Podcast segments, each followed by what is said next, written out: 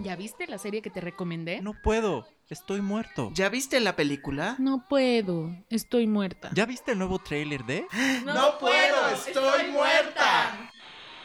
Hola. Hola. Bienvenidos al episodio número 8 de esta temporada 2020 de No Puedo Estoy Muerta. Jazz, ¿cómo estás? Muy bien, aquí ya saben, sobreviviendo y pues de vez en cuando echándome una bocanada de aire fresco, ¿verdad? Bueno, más bien de vez en diario. ok, ¿cómo estás tú, Bull? Muy bien, ganando como siempre, otra vez, de vuelta a las andadas. Ah, muy bien, con tu... el COVID no te detiene, ¿verdad? No, no me detiene. Muy bien, yo soy Arge Díaz y recuerden que nos pueden eh, seguir en nuestras plataformas digitales en Instagram, Twitter y Facebook en No Puedo Podcast y también eh, pueden seguir a Jazz en dónde? En arroba lavariche guion bajo en Instagram y Twitter. Y si usted quiere ver porno y seguir a Bull, pues ¿dónde pueden verte Bull? en HD Bull en Twitter, Instagram y OnlyFans. Muy bien. Y a mí me pueden encontrar como Arge Díaz con J y con Z en Instagram y Twitter y soy Arge Díaz en Facebook. pues bueno, vamos a escuchar esta música que nos propone Bull, a ver si les gusta.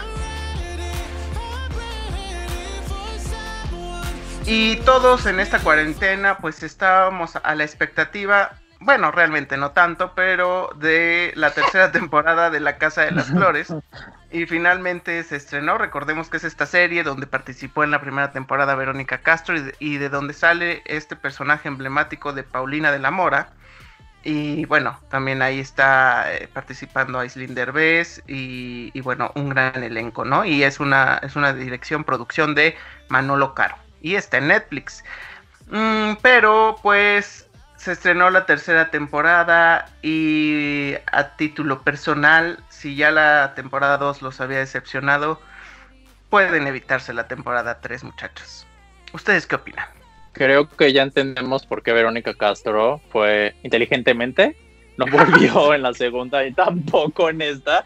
No lo entendía nadie, pero creo que ahora lo sabemos la serie solo daba para una temporada, la segunda y la tercera pues realmente no, no tiene ni pies y cabeza, aunque la tercera quizás sea un poco más rescatable que la 2 porque quieren introducir un concepto en el que van a flashbacks del pasado donde vemos a una joven Virginia protagonizada por Isabel Burr y también sale Carmelita como Jimena Sariñana y varios de los personajes que conocemos en la serie pero en su versión más joven, ¿no? Entonces la serie quiere relatar como en el pasado, cómo esas actitudes y cómo todo le impactó a Virginia. También sale su mamá, que es Rebecca Jones. Entonces, pero creo que ese recurso no es explorado bien del todo porque nunca se siente que funciona de una manera natural, no tiene un propósito en ninguno de los episodios, está como perdido entre todas las tramas que ves en la temporada. Entonces, por ejemplo, si ustedes ven la nueva de Mamma Mía,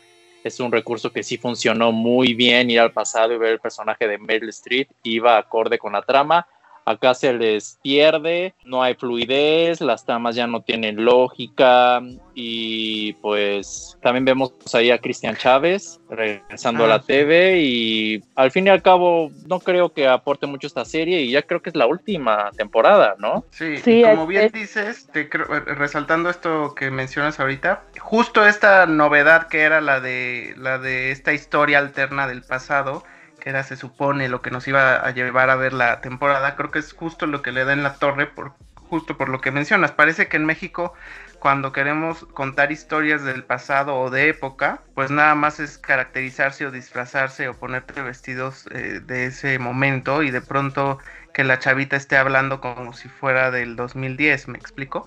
Entonces, este, ese tipo de detalles que hacen de un producto eh, o sea, que le dan como ese, ese punto fino a, las producciones, no están bien cuidadas, entonces realmente te la pasas viendo una historia que finalmente de alguna u otra manera ya conoces, nada más que con ciertos ajustes para que funcione esta parte de que Virginia de alguna manera ya se murió, o no sé, o sea, o un trasfondo mayor de, de esta familia, pero que finalmente si logran ustedes pasar del segundo capítulo sin aburrirse, pues los admiro, pero eh, ¿tú qué opinas? Ahora, sí, ya, ya me van a dejar hablar porque pues yo creo que la gente está esperando una opinión consistente sobre la Casa de las Flores 3 y este y pues Por ya le di chance y- y a ver. Eh, No, no, no, a ver, la Casa de las Flores 3, eh, sí, en efecto, eh, ya es demasiado, o sea, el concepto eh, de, de regresar al pasado y retomar todo esto está también ya muy visto, o sea, no es ningún invento nuevo como dice Bull, o sea, me parece que es como uno de los recursos más comunes y corrientes del cine. Lo que está muy, muy chafa aquí es que está muy mal ejecutado.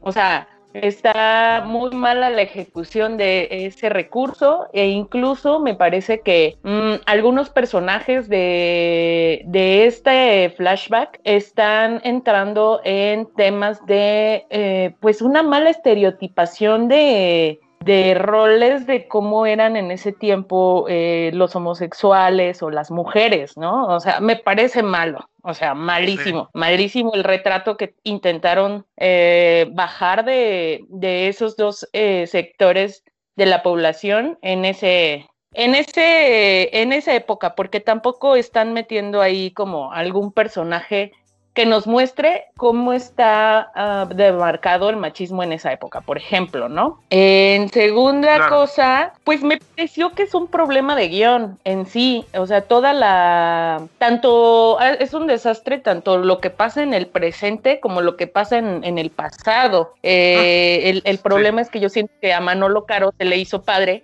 meter todo a una licuadora y hacer todo lo que él tenía eh, sueño e ilusión de hacer con la Casa de las Flores en la última temporada. Y entonces, eh, pues evidentemente el resultado es fatal. Yo rescato de esto, eh, sí, sí, rescato cosas, amigos, o sea, la verdad sí hay. este, por ejemplo, la actuación Ah, de, claro, por supuesto, la actuación de, o sea, de mi Cecilia Suárez es, o sea, se puede estar cayendo en pedazos la serie y evidentemente después de que, de que salió este mi Vero Castro de la serie, ella se convirtió en el personaje principal, pero la actuación de ella me parece así magistral, o sea, de veras, ella es como una luz en medio de la nada, ¿no? Y eh, también me pareció muy interesante lo que hicieron con el personaje de este chavo que se llama Darío, que es el, el hijo, el hermano, el hermano gay. O Diego, no, más bien Diego es su pareja, ¿no? bueno, él. me pareció muy interesante en esta parte del concepto del cabaret. Eh. Probaron algunas cosas con este actor que me parecieron buenas y que creo que pudieran haber dado pie a un spin-off del cabaret como tal. Que creo que también podría ser algo interesante en la cultura mexicana explorar el concepto del cabaret, pero en la época actual. Y finalmente, finalmente, señoras y señores, también está haciendo una actuación especial mi querida Valentina. Valentina de RuPaul Drag Race eh, también aparece en la, en la Casa de las Flores. eh, ya como a la mitad de la serie, así que si no han pasado del capítulo 2 o tienen todavía un poco de eh, retraso en ello, vayan, vayan esforzándose hasta llegar a donde sale Valentina, le da justo un nuevo giro a esta, a esta trama. ¿No? Este, y, y sí, sí, sí resulta curioso, curioso su, su personaje.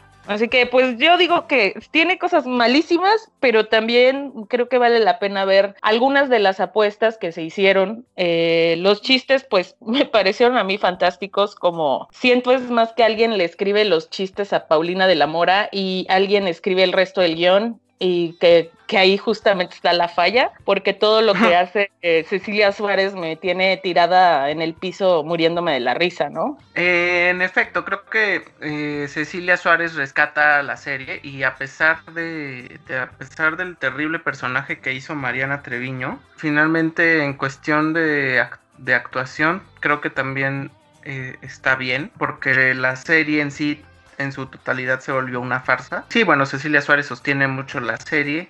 Obviamente el recurso de Valentina es este, pues sí, es llamar a alguien que sabemos que va a jalar audiencia y que, como bien dices, pues mucha gente llegó al capítulo 3 porque quería ver a Valentina, pero realmente de forma genuina porque la historia te esté llevando a querer saber más, realmente no, No. es así. También podría, podríamos, no sé si Manolo Caro más bien como funcionó tanto la primera temporada y quizás tiene muchos fans que no lo dudo la serie, pues no sé si también la quiso matar así como tan mal para que ya lo dejen de molestar y que pueda dedicarse a otras cosas, no lo sé, pero sí creo que es muy desafortunado, porque la primera temporada dejó un muy buen sabor de boca y realmente las otras dos mm, no tanto. Lo peor de Manolo Caro, sus recursos se ven explotados al máximo en estas dos últimas temporadas. Nunca ha sido el mejor guionista, pero se nota que Eh. ya sale de él lo, lo peor de sus películas o lo peor de sus clichés y todo eso es un todo eso se conjunta en las últimas dos temporadas. Exacto, los clichés. Yo creo que el gran problema de Sí. estos son los clichés. Coincido en eso contigo, Bull. Finally. Sí, ya se veía venir Yo creo que también batalla número 3. me vamos a coincidir en lo que sigue, creo. Tengo el presentimiento. A ver, No sé. No lo sé. a ver, cuéntenme más de El último baile. Bueno, El último baile es un documental hecho en conjunto con Netflix e ESPN y es un documental de 10 partes de deportes, en específico de la temporada de 1997 y 98 de los Chicago Bulls o de básquetbol de Chicago y vemos todo el drama que se suscitó y todo el pues el fenómeno que fue Michael Jordan, al igual que sus jugadores que estaban con él, Dennis Rodman y Scottie Pippen. Entonces, realmente a mí el documental me atrapó mucho. Yo, o sea, que todo mundo sabía que Michael Jordan era la estrella mundial del deporte. Yo realmente sí tenía cierto, sí lo idolatraba. Me puse a ver también Space Jam cuando yo era más joven y me encantaba esa película. Entonces creo que realmente Michael Jordan es una figura excelsa en el deporte. Entonces el documental se me hizo muy entretenido para los fans de deportes, muy energético, muy intrigante cómo funciona esta manera de los contratos en la mm, NBA, todo el aspecto de cómo lidiaban con Michael en esa figura tan grande, los egos. Entonces creo que es un documental bastante rescatable, solo están disponibles dos episodios, pero me gustó mucho. Pues lo que pasa es que van a ir liberando este cada semana como, como en onda de telenovela. Van a ir liberando un capítulo cada semana. Y pues sí, yo, yo les puedo decir que yo en efecto, pues sí, practicaba básquetbol desde niña, ¿no? Desde los 7 años hasta los 18 estuve practicando a nivel, buen nivel, digamos, ¿no? Hasta becas llegué a tener. Sí, en efecto, Michael Jordan fue quien detonó mi pasión por el básquetbol justo cuando vi Space Jam. Eh, para a mí fue como una euforia total. Creo que muchos de los niños que vivimos en los 90 crecimos con esta euforia de, de la NBA, de, de- del auge que hubo, porque justo había figuras grandes como Scottie Pippen, eh, Michael Jordan, eh, también tuvimos en otros equipos a Shaquille O'Neal, Dennis Rodman, o sea, muchísimos, muchísimos jugadores de básquetbol que de verdad eh, marcaron una diferencia.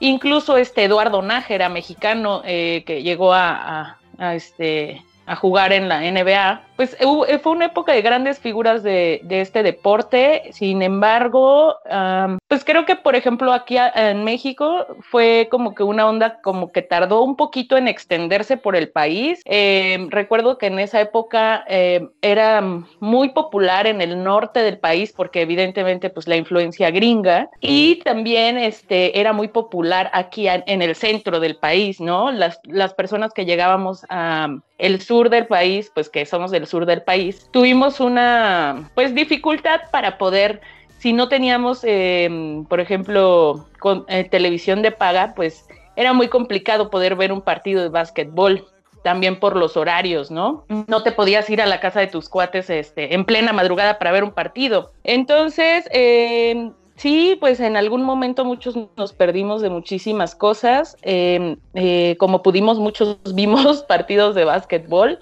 Eh, me recuerda a mí mucho esta época de mi vida cuando era niña, que justo como les digo, pues era para mí una odisea encontrar la forma de ver un partido de básquetbol, ¿no? El juego de estrellas. Sí, Michael Jordan es una estrella sobresaliente, lo es. Incluso en el documental se dan el chance de decir, puedes mover a Michael Jackson, pero a Michael Jordan no.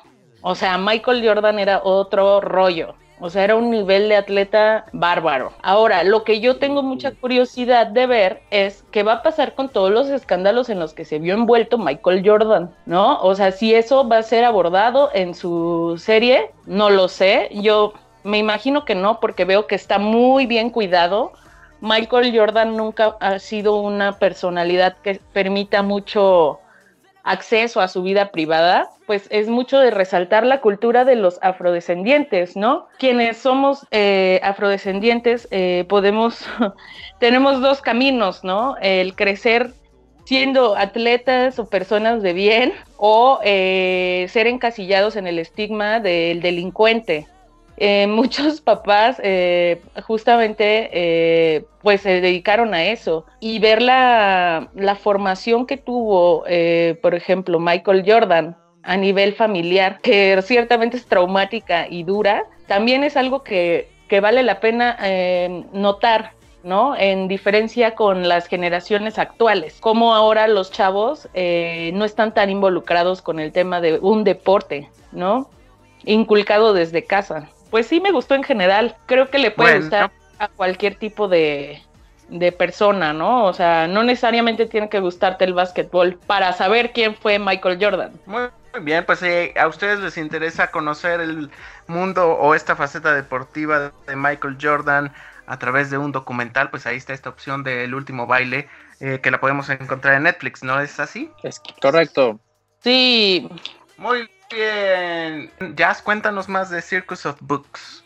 Ay, amigos, esta, o, sea, fue un descubrimiento bastante sorprendente. No, no leí la reseña de, este contenido, solo llegué y dije, ah, ¿qué ¿qué es esto? Porque hay dos viejitos adorables sentados en su sala contando su historia. Y dije, bueno, pues vamos a ver, ¿no? Pues me llevé una sorpresa porque esta pareja de judíos, pues ya, ya viejitos, eh, nos cuentan qué es lo que fue para ellos, pues construir un negocio familiar poco convencional. Y resulta ser que este es un documental que dura como una hora y media, en el cual eh, su, una de sus hijas eh, se dedica a eh, pues entrevistarlos, a seguirlos en su día a día y a recuperar material de la familia que tiene que ver con justamente eh, pues la convivencia familiar y con el negocio. Resulta ser que el negocio, el circo, el la librería Circus of Books, ¿no? Y ya de repente dices, oye, no, pues sí, este, ¿qué tipo de libros venden, no? Todo el mundo pensaba que eran libros, este, con temática de circo o algo así. Y resulta ser que no, que esta era la fachada para poner una tienda de pornografía gay en, en, pues un pueblito de California y que tomó muchísima relevancia en los años 60, ¿no? Eh, justo porque pues en ese tiempo eh, había una estigmatización y pues todavía no había tanta apertura eh, en, en, la comunidad. Es sin duda uno de los lugares más icónicos en la historia de, las, de la comunidad gay eh, por justo esta labor que hacían ellos de pues también brindarles a ellos una opción, ¿no? De, de contenido erótico y sexual. Eh, también hablan de todas las dificultades que ellos enfrentaron. Eh, no, no es cierto, no fue en los años 60, fue como en los 80, finales de los 80, como 90, digamos. Este, y todas las dificultades que ellos enfrentaron justo por las leyes y, y pues toda esta ignorancia y homofobia, ¿no? que había como broncas ahí. Entonces, pues es muy interesante ver cómo estos dos señores, Barry y su esposa Karen, eh, pues van mostrando ahí como todo, cómo es que ellos llegaron de ser eh, un ingeniero de efectos especiales y una periodista eh, que le gustaba mucho la aventura, eh, cómo llegaron a establecer este negocio, eh, sobre todo tan específico, ¿no? Y pues yo los invito a verlo, realmente es muy interesante, es como pues algo que de verdad me fascinó, tiene todos los elementos que me encantan juntos, que es ternura, viejitos atrevidos y pues jóvenes explorando la vida de sus papás. Es algo fascinante. Sin duda alguna, pues creo que les puede gustar a, varias personas. Así es, ya se está hablando de Circus of Books, que también lo encuentras en la plataforma Netflix y que sin duda es una eh, opción diferente que podemos encontrar en esta temporada para nuestro entretenimiento. Muy bien, y, dime. Si la ven y me cuentan qué tal les parece.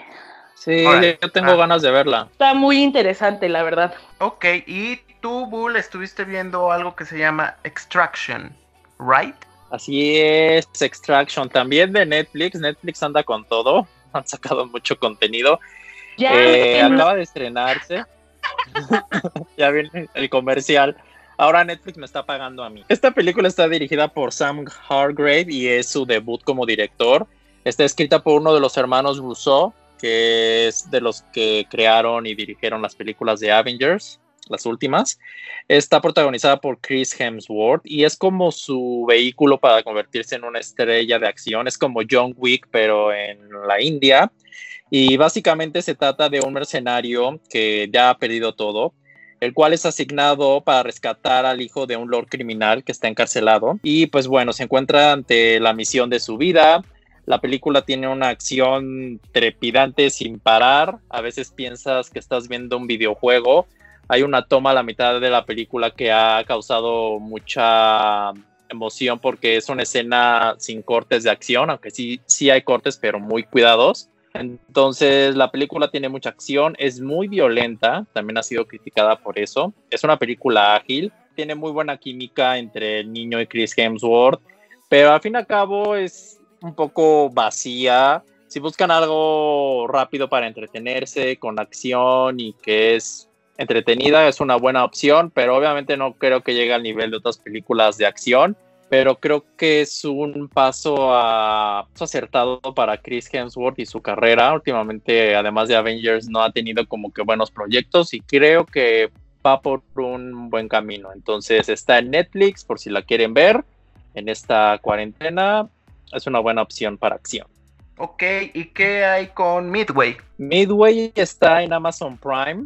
La película se estrenó el año pasado y es dirigida por Roland Emmerich, el mismo que dirigió las de Día de la Independencia y el Día Después de Mañana. Y bueno, lo que relata esta película es la batalla de Midway entre los americanos y los japoneses en la Segunda Guerra Mundial después del ataque de Pearl Harbor. Y pues tiene un multielenco que incluye a Patrick Wilson, Woody Harrelson, Mandy Moore, Luke Evans, Nick Jonas, Darren Chris de Glee, entre muchos otros.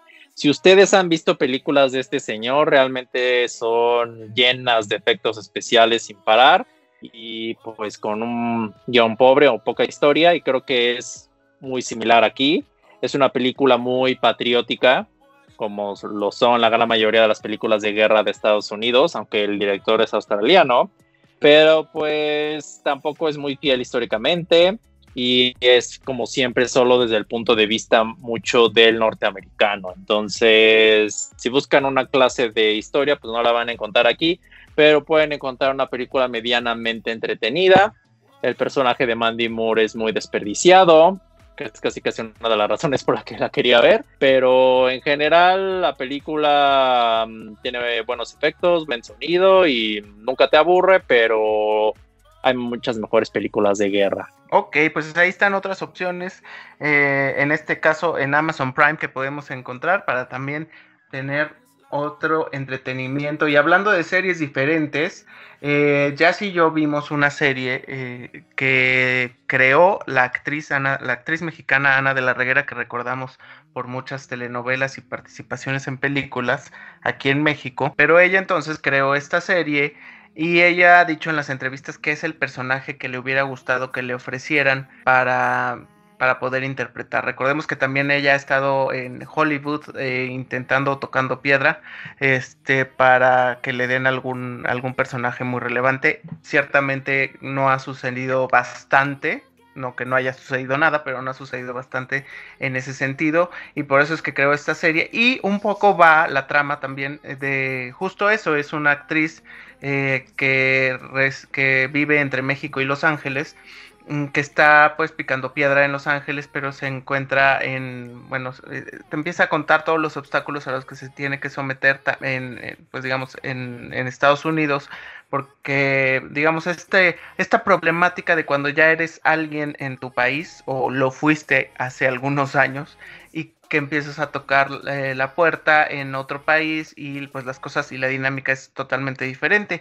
Un poco lo que le ha venido pasando o, a lo largo de estos años o como le, le pasó a Salma Hayek que hasta que obtuvo Frida, pues fue que más o menos tuvo un reconocimiento, pues ya en Hollywood como ya más en serio, pero que le costó muchos años de tocar la puerta y también incluso Kate del Castillo también lo ha estado haciendo y bueno, muchos otros actores, ¿no? Y de eso va la serie, pero la forma en que la cuentan, que eso es lo más interesante, digamos que da esperanzas de ver contenidos bien hechos en México, porque si bien el personaje quizás sea muy similar a, lo, a quien es Ana de la Reguera, todos los, este, eh, todos los que acompañan o sostienen la serie, además del personaje principal, también es un gran elenco y, hay buenas actuaciones. Obviamente es una comedia y este y de eso va y además de que toca temas eh, como muy muy de libertad sexual, más no de libertinaje. O sea, empieza a hablar de cosas que quizás hace algunos años hubieran sido, eh, pues, em, casi imposibles de tocar y las aborda de una manera bastante fresca que ni siquiera eh, pues como que te lleva como a esta reflexión moralina sino que más bien vas avanzando con ella ah, en la historia y vas viendo cómo les, le van pasando las cosas vas descubriendo cómo es este personaje y realmente creo que es una apuesta muy interesante que podemos encontrar ahora en Amazon Prime pero me interesa mucho eh, que Jazz nos comente cómo lo vivió ella porque dice que le encantó a ver. Pues es que miren, ¿no? Para empezar, yo esperaba que esto fuera otro contenido más de una White Sican más, ¿no? O sea, un contenido de una historia de una mexicana blanca privilegiada más. que fruta vendía. Que, que, la verdad también un poco lo es, ¿no? Este, pero eh, lo que me encantó de todo esto es el formato, sí, eh, la apuesta que hizo Ana de la Reguera, porque eh, como bien dices, es totalmente su creación, es este, pues sí, producida, escrita eh, por ella y protagonizada también. Pero me pareció muy interesante la forma en la que empezó a contar una historia, en una historia en el que no solo tiene que ver su papel como actriz o como personalidad o como figura pública, sino que también nos muestra pues todos los retos que tiene uno que enfrentar en cada una de las facetas de su vida, ¿no? Ya sea con la familia, ya sea con las parejas, ya sea con toda esta presión social que existe en torno a las mujeres de, pues, este, oye, se te está yendo el tren, ¿no? Que ya lo hemos mencionado aquí mucho, que también creo que también el trabajo que se está haciendo desde las series o desde el cine para eh, empujar a que esta mentalidad ya no sea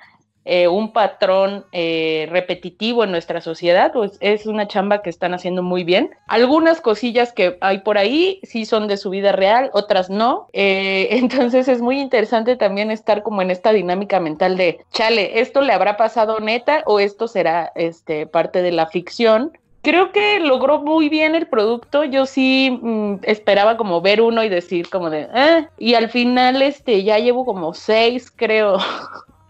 Este, pero justo como es muy liviana, es muy ligera, o sea, me parece que sí de repente toca temas medio fuertezones, pero también me parece que está como muy liviana, o sea, leía también como algunas chavas que, que sí les había sacado unas dos que tres lagrimitas el, el asunto de Ana, Y creo que también tiene que ver con esta eh, frustración que existe en torno a, eh, pues, querer buscar un sueño, ¿no? Seas hombre o mujer, cuando quieres buscar tu sueño y todo lo que tienes que hacer en el camino para poder lograrlo, ¿no? O sea, hasta ahora ella, creo que Ana todavía no ha encontrado ese chance en Hollywood. O sea, Ana no, no ha tenido, de hecho, ni siquiera creo que ha tenido grandes esfuerzos por, o grandes este, oportunidades para sobresalir en Hollywood. Y me parece muy bonito que ella ahorita se esté dando el chance de eh, divertirse con ello también, porque me pareció justo eso, me transmitió eso esta serie, que ella ya procesó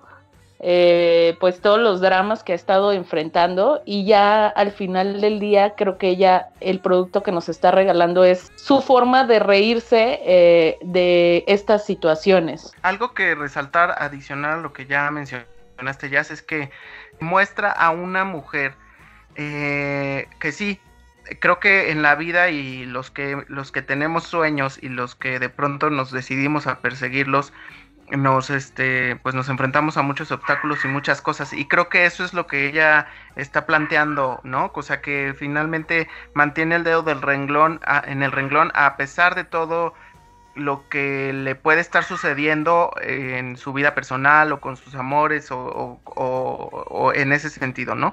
Y sobre todo también creo que se eh, es una mujer ya madura y en ese sentido vemos a una mujer madura, o sea, no estamos viendo a una actriz o a un personaje que pretende estancarse en su juventud. Y eso creo que es muy importante también resaltarlo porque dignifica el valor de una mujer que empieza a tener una edad más madura en el que quizás empiezan a, notar las arrugas, en el que quizás este pues ya no solo con hacer una un, este una dinámica de ejercicio ya bajas el kilito que tienes de más. Entonces este todo este proceso en el que pues ya con la edad uno va enfrentando o se van enfrentando creo que lo refleja sin necesidad de decirlo tan tan de forma tan obvia. Sí, me pareció, sí, claro, me pareció, pues es que eso, ¿no? Me pareció lleno de, de cosas súper positivas en, en todos los aspectos. Eh, creo que muchas mujeres se van a poder identificar con mm, varios aspectos y como digo, no, o sea, lo, lo, que me parece curioso de todo esto es que al final del día sí resulta divertido. Creo que también lo está pasando Comedy, Comedy Central. La verdad es que es un buen esfuerzo y, y me latió bastante. Bueno, pues si quieren verla, uh, la pueden encontrar en Amazon Prime y parece que también la están eh, poniendo por en Facebook, pero seguro la pueden encontrar en Amazon Prime. Ahí está Ana de Ana de la Reguera. Y bueno, eh, Bull, tú viste, hablando de otro tema y de otro tipo de formatos, que son los reality shows, tú viste jugando mm. con fuego. Sí, Too Hot to Handle. Y la verdad es que esta serie apenas se estrenó también, es de Netflix. Y bueno, ¿cuál es la premisa? La premisa es que pues ponen en una misma casa que está en la playa, ponen a 10 individuos, 5 mujeres, 5 hombres, pero guapísimas y guapísimos así, lo más con cuerpos envidiables, con de diferentes nacionalidades y todo. Entonces los meten a este lugar y pues realmente no saben bien a qué van, saben que es un reality, pero no saben las reglas, entonces pues ya empiezan a conocerse, empiezan a a platicar y hay una inteligencia artificial en toda la casa que se llama Lana y ella les dice después de las primeras 24 horas que para ganar este reality lo que tienen que hacer es abstenerse de tener relaciones sexuales, cochar, darse besos, mm, la frotación de cuerpos, caricias muy cachondas entonces, pues todos estos personajes. Dos minutos así, expulsada. No, pues entonces cae como bomba. Ya habían puesto el ojo y pues resulta que la serie trata de meterlos en dinámicas en las que formen realmente una conexión auténtica, no basada en sexo. Entonces Lana les ayuda en este viaje espiritual. Entonces, pues, obviamente hay caídos, hay gente que no lo logra, las reglas van cambiando conforme cada episodio, entonces se me hizo un concepto fácil, divertido, un poco tonto, pero creo que falla un poco en la ejecución. La historia, bueno, la premisa es buena, pero como que lo fueron armando conforme fue avanzando, no tenían como una dirección clara. Pero al fin y al cabo la serie es entretenida. Y si te quieres echar un taco de ojo, pues también funciona. Y pues yo nunca he sido muy fanático de los realities y creo que esta es una opción rápida, son ocho episodios, entonces se pasan rápido, son episodios de 40 minutos, pero pues en esta cuarentena a ver si ustedes pueden lograr el objetivo de evitar todo este tipo de situaciones. Quiero verlos, ¿eh? quiero verlos. Distanciamiento, social, lo estoy logrando. Oye, pero sexual, entonces, distanciamiento sexual. Claro, también. Yo virgen O sea, hasta el matrimonio, amiguis. ah, pero Bull, entonces se nota un poco fake de pronto. no fake, simplemente que como que no, no había un... Porque como que todo lo van cambiando. No sabes, o sea, nomás dicen, va a ganar que se abstenga, pero y no especifican las reglas bien. Pero resulta que el premio, perdón, se me olvidó decirles, es de 100 mil dólares. Pero Vámonos. ese monto va bajando si hay Coaching. eh, coaching o Ah. algo. Haz de cuenta, una, un, un beso vale 3 mil dólares. O sea, entre todos pueden ir bajando la, el premio. Sí, el monto, así es. Oye, pero si cometes algo, ¿te expulsan o cómo es? O sea, ya no, simplemente no. besito Ah, para Incremento. por tres mil pesos con uno. O hago un beso de tres y eso ya cuenta como tres mil. No, no, no. Nada, nada. Beso de tres. Beso de seis. Beso No, de no. Esto lo decide, lo decide Lana, la inteligencia Ah. artificial que los está espiando. Entonces, pero realmente no, o sea, tú lo haces y simplemente se les informa que ha bajado, entonces el monto y pues ya, están espiando.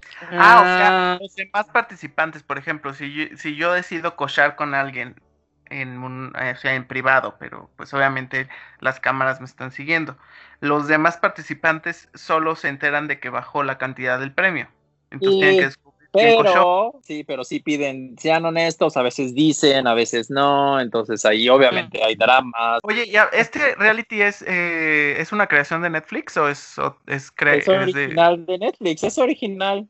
Se me hizo una Ah. premisa interesante y es original, no ha salido ningún, o sea, no es, no es de otro país, o sea, es el primero que sacan. Lo que pasa es que Netflix está sacando este tipo de reality shows. Ven que les conté de uno que se llamó The Circle, que era este, Sí, sí. este, eh, este reality donde, donde tienes que descubrir quién es el catfish o quién te está engañando como en redes sociales. y- pero están sacando ya en la plataforma de diferentes países. El primero era el de Estados Unidos, pero ya hay uno.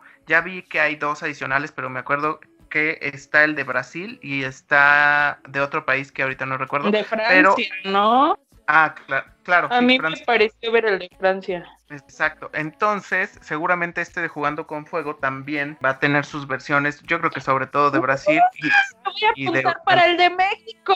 es, Ah, no, eso es ¿verdad? lo que iba a decir. Yo creo que aquí en México no va a funcionar. Beso de De tres. hecho, Beso de tres. los participantes son de Reino Unido, de Estados Unidos, de Australia, entonces no se centran solamente como en un lugar, entonces es muy variado. O sea, el único requisito es tener un cuerpo envidiable y estar guapísimo o guapito. Ay, claro que me invitarían. Pues entonces resulta muy atractivo y lo pueden, lo pueden ver en Netflix. Estamos hablando de Jugando con Fuego. Bueno, y cambiando un poco de tema después de Jugando con Fuego. Eh, y un contenido quizás para niños, o ya nos contará Jazz, ¿de qué va Peligro y Huevito? Uy, Peligro y Huevito es una caricatura eh, original de Amazon Prime. No había tenido la oportunidad de explorar el contenido de caricaturas de Amazon Prime, pero esta me pareció eh, pues bastante buena, bastante divertida, dinámica y también me parece que es como muy educativa. Resulta ser que Peligro es una niña que le gusta la adrenalina y la acción y, las cosas súper intensas y peligrosas y tiene un amigo que se llama Huevito, que en efecto es un huevito.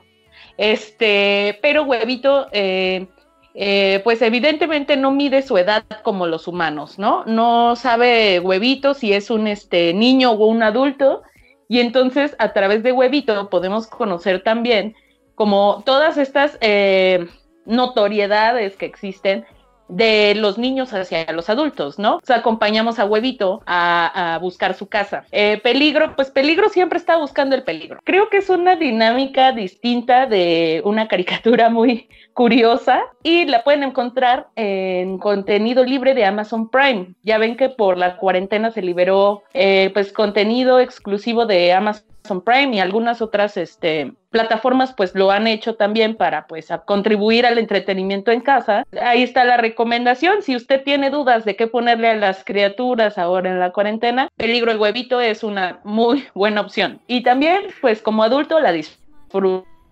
Es lo que le tiene que poner al hijo, peligro y huevito, mientras usted se va a ver jugando con fuego. Entonces. Ándale. Oigan, y por cierto, quiero comentarles que en esta cuarentena por fin eh, tuve la oportunidad de darle play al primer episodio de la primera temporada de Élite. Creo entender los comentarios que hace Bull al respecto de, de que puede estar un poco sobrevalorada, ¿no? Pero necesito mm. ver mucho más. O sea, porque creo que sí está como en, terreno de lugares. Hasta ahorita, obviamente yo estoy viendo dos temporadas atrás, ¿no? Pero tres temporadas atrás. Pero sí creo que de pronto caen en lugares comunes. No hay hasta ahora nada nuevo. O sea, es como, bueno, sí, RBD, pero un poco con este CSI y este. Y con. Incluso me remitió a mujeres asesinas. O sea, fíjate mi referencia. Y este, pero no, este, no me ha logrado convencer del todo. O sea, no es como que yo tenga ansiedad por ver el siguiente capítulo, ¿sabes? Que eso creo que es cuando una serie realmente te cautiva, es que tú ya necesitas verla y que buscas el momento para poderlo hacer. Y Élite hasta este momento no me ha convencido del todo, aunque entiendo la fórmula y por qué quizás le, le, ha funcionado mucho, sobre todo a los jóvenes, ¿no? Este, bueno, ahí estaré viéndola y les iré comentando cuáles son mis, mis observaciones, pero ya empecé, hay que ver si continúo, si me logra ah, ¿Qué tal te pareció Dana Paola? Todavía no llego al momento en el que me explican por qué ella no habla como española, o sea, no sé, todavía no sé su Ah, no te preocupes, o sea, tarda, tarda. Tarda. Entonces todavía me causa un poco de conflicto esa parte. O sea, el nivel de producción está muy bien hecha. O sea, si hablamos de, cosas de iluminación, de este, eh, más bien fotografía, eh, toda esta parte de edición está bien. Eh, actuaciones, pues de pronto hay unos que, no tanto. pues es que ya no sé, Dana Paola si es ella siendo ella, ¿sabes? O sea, porque sí creo que ella en su vida real es así. Entonces, este, uh. no, pues, pues habría que ver, ¿no? Este, o si se trajo, el, por ejemplo, en la academia, o si se trajo el personaje en élite para ser culera en la academia, ¿no? O sea, ahorita todavía no logro distinguir esa parte. Obviamente toca muchos temas que ya sabemos, que es este, obviamente cuestiones de identidad, que muchas series de, adolescentes y de jóvenes actualmente pues las tienen que tocar, ya no es como que las tocan porque ocurre, sino porque ya es más bien eh, parte del día a día de toda la, de todo el mundo, entonces pues no, más bien harían mal si no tocan esos temas. Pero no sé, como que todavía siento que no que en estos dos primeros capítulos siento que sí es como una telenovela en otro formato.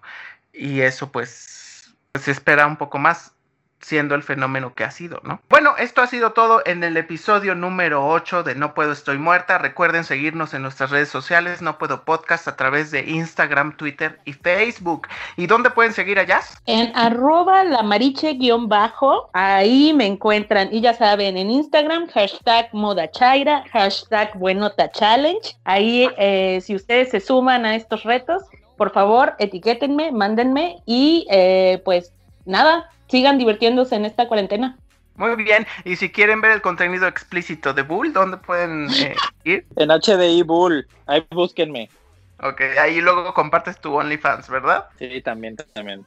Muy bien, y a mí me pueden seguir en Arge Díaz eh, con J y con Z en Twitter e Instagram y soy Arge Díaz en Facebook. Y bueno, pues esto ha sido todo. Muchas gracias como siempre por escucharnos y hasta la próxima. Bye. Bye.